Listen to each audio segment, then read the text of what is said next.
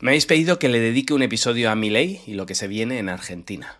Disclaimer, sigo a Milei desde antes de que se dedicara a la política, desde antes de que fuera famoso en la tele y como con Pablo Iglesias en una mezcla entre admiración y terror. De ambos dije que los veía como presidentes desde que ni siquiera ellos supieran que se iban a dedicar a la política.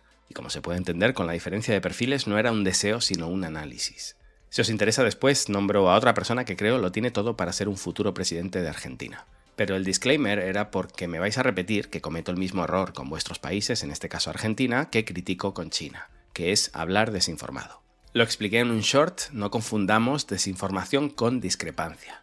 En China hay falta de información. En vuestros países uno se puede informar. Otro tema es que discrepe. Y con esta salvedad, tengámoslo claro, por si al acabar este episodio os decepciono muchísimo, vais a encontrar 50 críticas a mi ley y vais a encontrar 50 críticas a lo que había antes de mi ley. No soy de ninguno de los bandos, no tengo bando, ese ha sido mi problema para crecer en YouTube, que todo el mundo busca escuchar a los de su bando. Si el objetivo es permanecer en vuestra cámara de eco, este vídeo os va a cabrear, votéis el lado que votéis. Quien piense que soy pro ley le puedo decir como resumen que es absolutamente imposible hacer lo que quiera hacer mi ley y que el coste lo pague la política. Esa frase forma parte del manual de populismo más rastrero que existe. El ajuste lo va a pagar la ciudadanía y de hecho va a ser, si mi ley no os ha mentido y se ajusta, el mayor ajuste que jamás haya sufrido la ciudadanía. Es decir, lo que le espera a la población es terrorífico, tenedlo claro, os han mentido. Y quien piense que soy pro masa, pro kirchnerismo, pro peronismo, pro Alberto, lo que queráis, deciros que los últimos 10 años me parecen los peores 10 años de la historia económica de cualquier país democrático que haya estudiado. E incluyo aquí los 4 años de Macri. Vale, con eso creo que ya tenéis para pegarme de ambos lados. Dicho todo esto, yo analizo Argentina, como cualquier otro país, desde un punto de vista muy concreto, subjetivo a más no poder y sesgado a más no poder, y es desde el comercio, que es en lo que me he especializado, aprovechando que me creo el mejor en lo mío, la solución de problemas comerciales con China. Es a lo que he dedicado mi vida, a facilitar el comercio.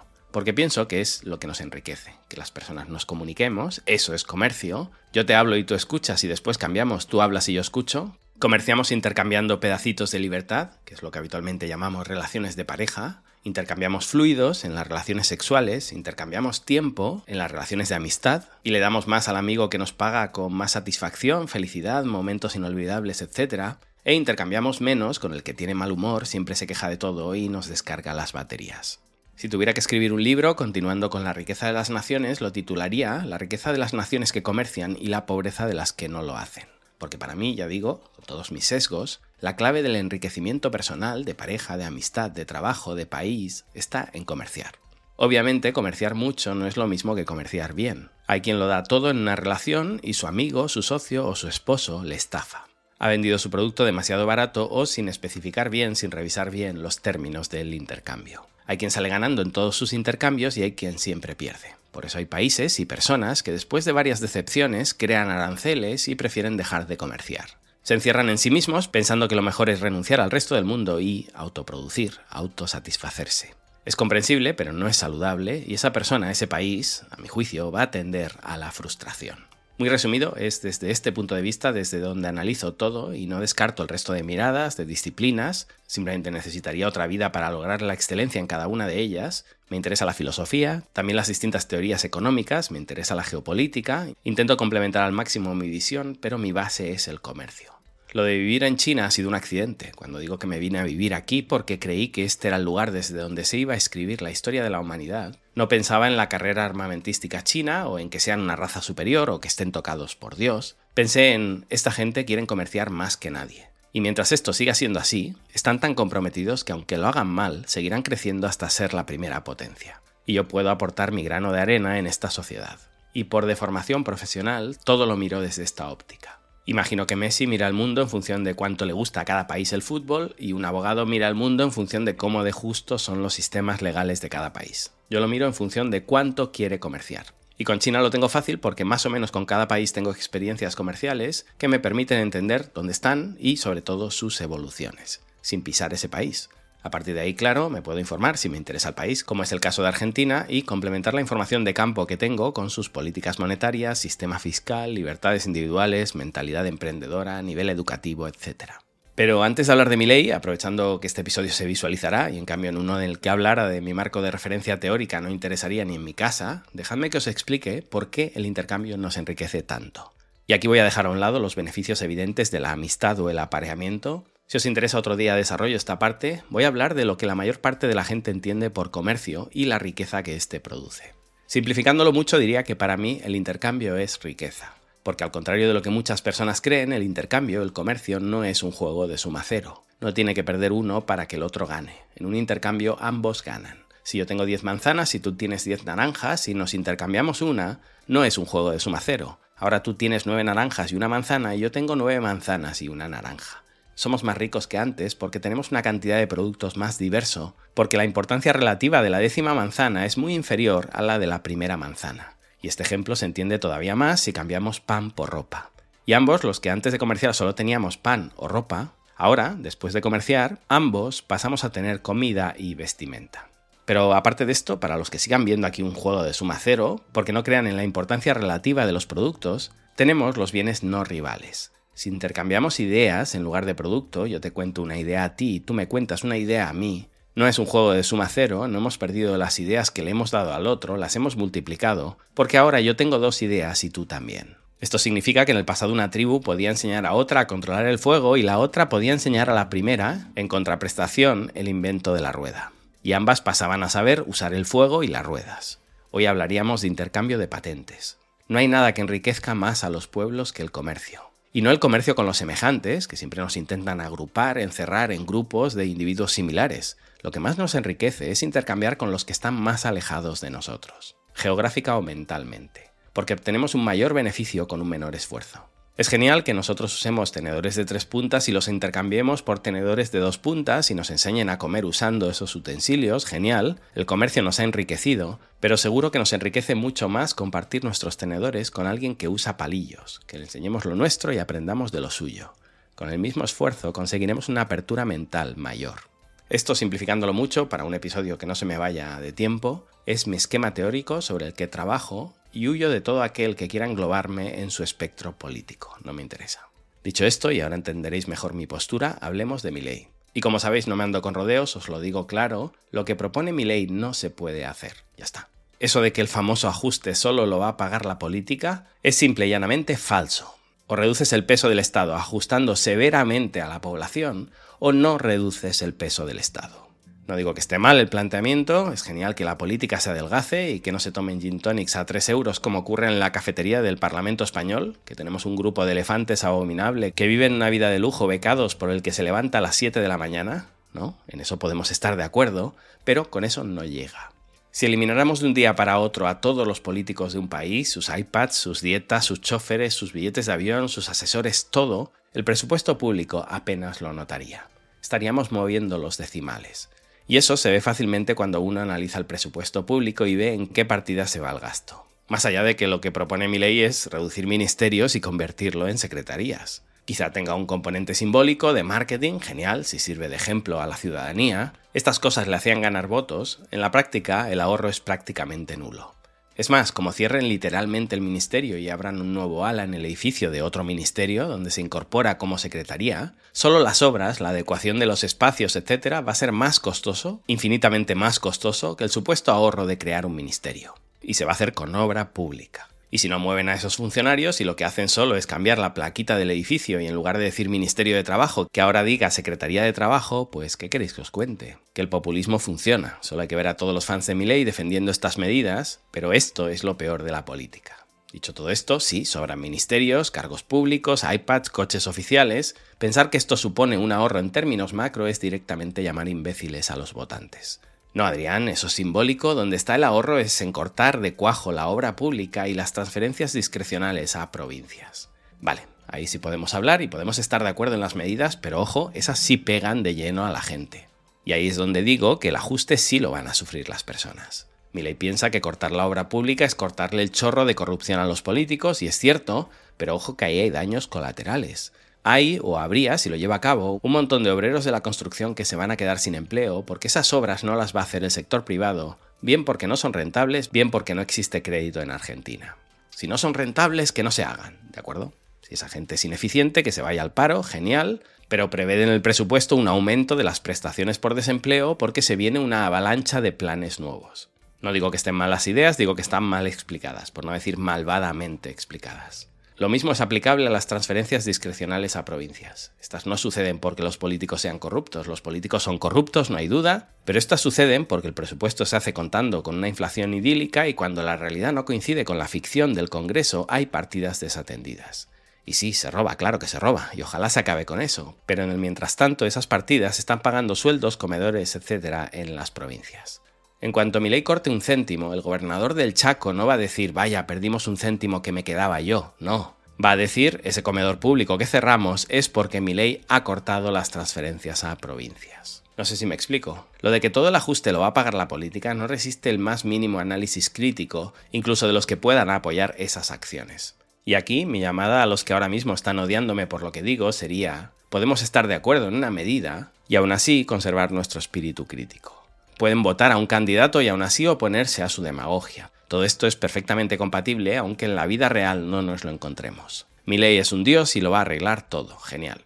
Pensar que lo va a solucionar todo con lo que roban los políticos es engañar a la gente, además a sabiendas, porque mi ley lo sabe. Solo hay que ver cómo hablaba de los planeros hace 6 o 7 años y cómo habla hoy. Antes eran vagos y chorros y hoy son víctimas del Estado. Antes mi ley quería echar a 3 millones de personas del Estado y hoy dice que va a echar solo a los cargos políticos. No, claro, los cargos políticos se van siempre que hay un cambio de signo. El tema es cómo echas a los que tienen contrato. Antes Macri era otro chorro de la casta y hoy es el ingeniero Macri. Antes los sindicalistas eran lo peor de la sociedad, pero durante un momento de campaña eran alguien valioso.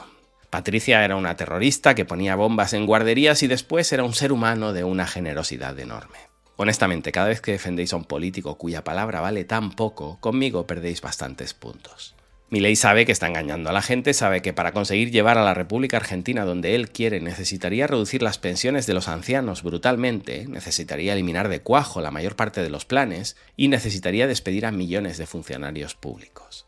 Y no lo digo yo desde mi desconocimiento de Argentina, estoy diciendo lo que literalmente pensaba Milei, sus declaraciones textuales, cuando todavía era sincero, cuando todavía no sabía que algún día sería un político. Si el pueblo argentino está dispuesto a pasar 3, 4, 8 años de penurias, todo bien, la próxima generación va a vivir mucho mejor, pero creo que no están dispuestos a nada ni remotamente parecido a lo que propone, perdón, proponía ley. Si al final no va a hacer nada de eso, pues genial. Si el tema era cerrar aerolíneas argentinas, la tele pública, bajar un 5% la presión tributaria, reducir un poquito la obra pública o bastante y otro poquito más los planes, al final esto va a ser un maquillaje. Y tendremos un Macri 2 y el tercer año los mercados le retirarán su apoyo. Y para todo esto va a tener que pactar, algo que no se le da nada bien a ley, ceder. Igual que cuando era oposición, los liberales y Juntos por el Cambio se peleaban por quién le aprobaba las leyes al kirchnerismo, ahora vamos a tener una discusión mayor porque ley todavía necesita más votos. ¿Quién le aprueba las leyes versus quién lo contiene? Y literalmente se van a matar en el Congreso porque se están jugando el alimento de los suyos en una lucha transversal en los espacios, al menos en Juntos por el Cambio o lo que quede de ellos. Una cosa era apoyar a Milei para que no ganara masa y otra decirle sí, sí, sí a todas sus aventuras. Y si tienes que comprar votos en las cámaras, esto significa ceder en líneas rojas. ¿Qué pasa con lo que prometimos hacer con la sanidad y la educación? Estoy ocupado con la dolarización, no molestes, no llego a todo o alternativamente he usado tu ministerio como moneda de pago para que me aprueben esto, esto y esto. El apoyo de Macri tampoco ha sido gratis. Milei va a entender que cuando un político está abajo va pidiendo favores y cuando llega arriba empiezan a llamar a la puerta para que los devuelva. Es que Milei se va a cargar 100 impuestos. Espero que más, la verdad. Bajar el número de impuestos sin que eso afecte a la recaudación no es liberal, es sentido común, y un punto que se podía haber apuntado más a si hubiera sido más inteligente. Si tienes 160 o 170 impuestos, de los cuales 10 suponen el 90% de toda la recaudación, obviamente puedes eliminar impuestos y facilitarle la vida a la gente. Incluso subiendo otros, yo lo preferiría. A los emprendedores nos mata más la burocracia que la presión fiscal, aunque habitualmente hablemos más de lo segundo. Más, que dolarice o no, a mi juicio es irrelevante. Y es curioso porque llevamos 3 o 4 años hablando de la maldita dolarización. Si no limpias la economía, dolarizar es irrelevante y si la limpias, ¿para qué querías dolarizar? Quedaos con esa idea, dolarizar es el muro de Trump con México. Te puede servir para ganar unas elecciones porque así de ignorante es el votante medio, pero si no arreglas el resto de la economía, arreglar, repito, es convertir a un porcentaje significativo de la población que hoy vive relativamente bien en pobre miserable, si no haces eso, los números no salen. Y si los números no salen con algo que has prometido, eres un populista. Sí, sí, no hay solo populismo de izquierdas, hay populismo de todos los signos. Y prometer bajar impuestos, sin endeudamiento, sin emisión de moneda, sin que esto afecte al ciudadano medio, es de primero de populismo de derechas. ¿Y si hace todo lo necesario para tener superávit primario? Argentina empieza a devolver deudas, no emite ni un peso más, etcétera, caiga quien caiga, ¿qué? Bueno, pues ahí va a haber muertos, porque el peronismo va a sacar a la gente a la calle. Veremos cómo gestiona eso en minoría, porque ahora se siente con el apoyo de los diputados de Juntos por el Cambio, pero en cuanto empiecen a contar cadáveres en las calles, veremos si no se le empieza a descolgar gente que por humanidad o por cálculo político, en dos años hay elecciones y yo me quiero separar de esto e irme posicionando como una opción más considerada con la gente, va perdiendo apoyos. Pensemos también que para llegar donde ha llegado hoy le han tenido que armar unas listas con las que ya tuvo escándalos en campaña, pero esto es solo el principio, saldrán corruptos de debajo de las piedras. El mérito que ha tenido de empezar de la nada hace dos años y llegar a presidente, indiscutible, ojo, porque también ha sido una ventaja. No había gobernado nadie de su espacio y no venía con ninguna mochila, pero esto va a empezar a pudrirse desde el día 1. Las listas de Milei no están repletas de gente impoluta, son los mismos de siempre y van a intentar llevarse lo suyo igual que siempre. Quiero ver cómo gestiona eso mi ley con cada caso de corrupción que llene las portadas y en C5N digan, miren, el que vino a cambiar la política. Volviendo al tema de la calle, creo que esto va a ser la clave de todo. Su postura parece inamovible, como todas las demás posturas que ha cambiado durante la campaña, ¿verdad? Y dice que va a ser implacable, que va a aplicar la ley y que va a meter en la cárcel a los líderes piqueteros. Quiero verlo. Quiero ver todos los días cómo la policía se enfrenta a los cortes de calles, quiero ver cómo encierran a esos líderes piqueteros y tiene acampadas delante de los juzgados pidiendo su liberación, hablando de presos políticos, dictadura y todo el resto del PAC. Y quiero ver su estatura política cuando le empiecen a dimitir ministros porque no es para esto para lo que se unieron a mi ley.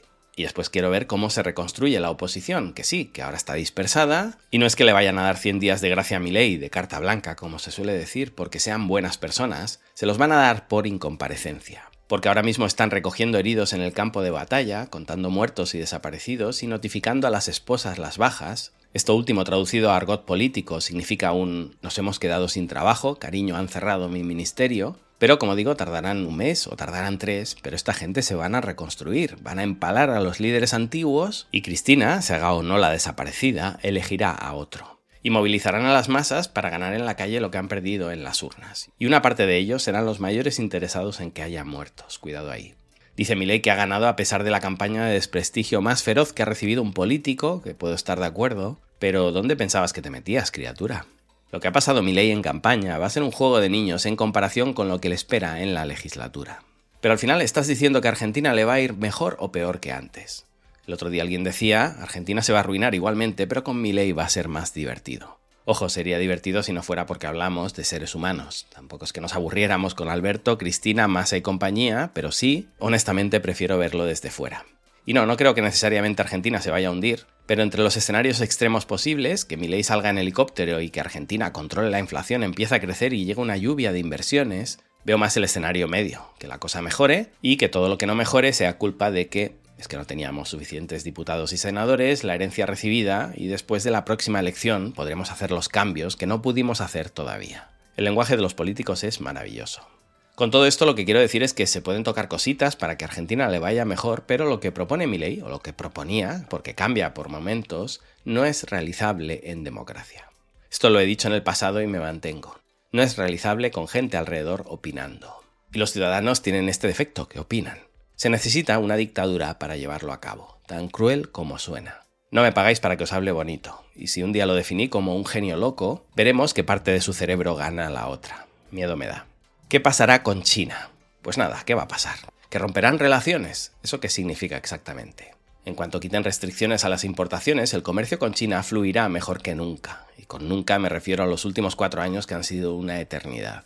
Veremos a Diana Mondino reinterpretando a Milley cada vez que éste diga una estupidez, es la Blinken de este Biden, y egoístamente, por la parte que me toca con respecto a China, con este gobierno irán las cosas infinitamente mejor que con el anterior. Aunque se maten luego los presidentes en la rueda de prensa, me da igual. Importa poco que Alberto visitara la tumba de Mao y aplicara para los BRICS. Como os he comentado al principio, yo lo miro todo desde la óptica del comercio. Eso me sesga y a la vez me permite no contaminarme con los eslóganes políticos, con preferencias anunciadas. Y lo comenté en un vídeo anterior sobre mi ley. Argentina hoy es el peor lugar del mundo para comerciar. El peor. Y esto no es opinión, esto es experiencia empírica. No incluyo a Corea del Norte en la lista, a día de hoy es más difícil enviar un contenedor a Argentina que a Venezuela o a Cuba. Es más fácil comerciar con Ucrania en medio de la guerra que con Argentina. este es el país que se va a encontrar Milei. ¿Que es un loco? Lo es. ¿Que lo va a romper todo porque siempre se puede estar peor? No lo sé. En términos absolutos, sí, siempre se puede estar peor. Si estás a menos 50 de temperatura, puedes estar peor, sí. Pero en términos relativos, en Argentina ya no puede hacer más frío. Es el peor país del mundo. Hoy, en términos comerciales. Si luego, Adrián, no sabes lo que dices porque con Cristina vivíamos muy bien, genial, repito. Yo me dedico a comerciar desde China con casi todos los países del mundo y me junto con colegas rusos, árabes, estadounidenses, marroquíes, lo que imaginéis. En todos los mercados de China te encuentras tipos de todas las nacionalidades porque aquí compramos todos. No es que en Mongolia fabrican bicicletas más baratas, no. Los mongoles también vienen a comprar aquí. No es que los tunecinos no compran en China, no. Compran en el mismo sitio que yo. Y no, lo siento, sé que la otra mitad de argentinos, los anti que estaban encantados hasta ahora, me están odiando por momentos. En esto han convertido el país en el peor lugar del mundo con diferencia para comerciar. Y si seguimos mi ecuación básica, comercio igual a riqueza, se entiende por qué ha ganado mi ley. Con la mayor distancia de la historia, no solo en Argentina, sino en toda América Latina, él dice, además me han votado prometiendo ajuste. No, en realidad te han votado pensando que el ajuste lo pagará la política. Te han votado una parte engañados, otra parte hartos, con muy poquito conocimiento, y desinterés diría, sobre lo que en realidad va a hacer mi ley. Porque seamos honestos, quien ha votado a mi ley sabe lo que propone. En realidad menos de un 10%. Quizá estoy exagerando y es menos de un 1%. Pensemos también, y este sería un ejercicio interesante, que si le pidiéramos a los argentinos que nos contaran 10 diferencias programáticas entre Massa y Patricia Bullrich, uno o ninguno sabrían nombrarte las 10 correctamente. Con esto quiero decir que no saben lo que hará mi ley, pero es que tampoco sabían lo que iba a hacer el otro. En realidad no sabemos nada y leernos el programa de los partidos tampoco ayuda porque luego van a hacer lo que les plazca. De hecho creo que Massa sería de los candidatos quien más iba a hacer cosas que su electorado no esperara. Lo que va a hacer ley es más o menos esperable porque nos ha contado lo que va a hacer, incluso lo que no va a hacer porque no va a poder. El gran éxito de ley, para mí, o de la derecha argentina, es que Massa sea el candidato de la izquierda. Ver a socialdemócratas, a comunistas, intervencionistas extremos como Kichilov pidiendo el voto por Massa, uff. El mayor fracaso del kirchnerismo no es que Milei haya ganado. El mayor fracaso del kirchnerismo es que Massa fuera su candidato. Ahí se ve dónde han terminado. Votando por Fouché, el genio tenebroso de Stefan Zweig. Bueno, mi teoría inicial cuando colocaron a Massa en una carrera que yo creí que tenía perdida desde el principio era, pensando que perdían seguro, quemar a un futuro candidato contra Kichilov o el hijo de Cristina. Es decir, la estrategia debió ser, si ya hemos perdido, no enviemos a esta batalla a uno de nuestros generales más leales, enviemos a uno de nuestros generales más díscolos para que se limpie esa facción y empecemos de cero con los más leales. De hecho, Cristina, que dicen que no ha aparecido para no restar, mi teoría era que no había aparecido para no formar parte de la derrota y poder decir, el pueblo argentino no votó a ese peronismo de centro derecha, la alternativa a Milei en 2027 no es más derecha, hay que mirar a las clases más desfavorecidas, las que ha desatendido Milei, becas a estudiantes, cheques a las amas de casa, etc. Kichilov se posicionará como la red de contención en la zona más deprimida de este país para intentar que las medidas de Milei no generen más pobreza.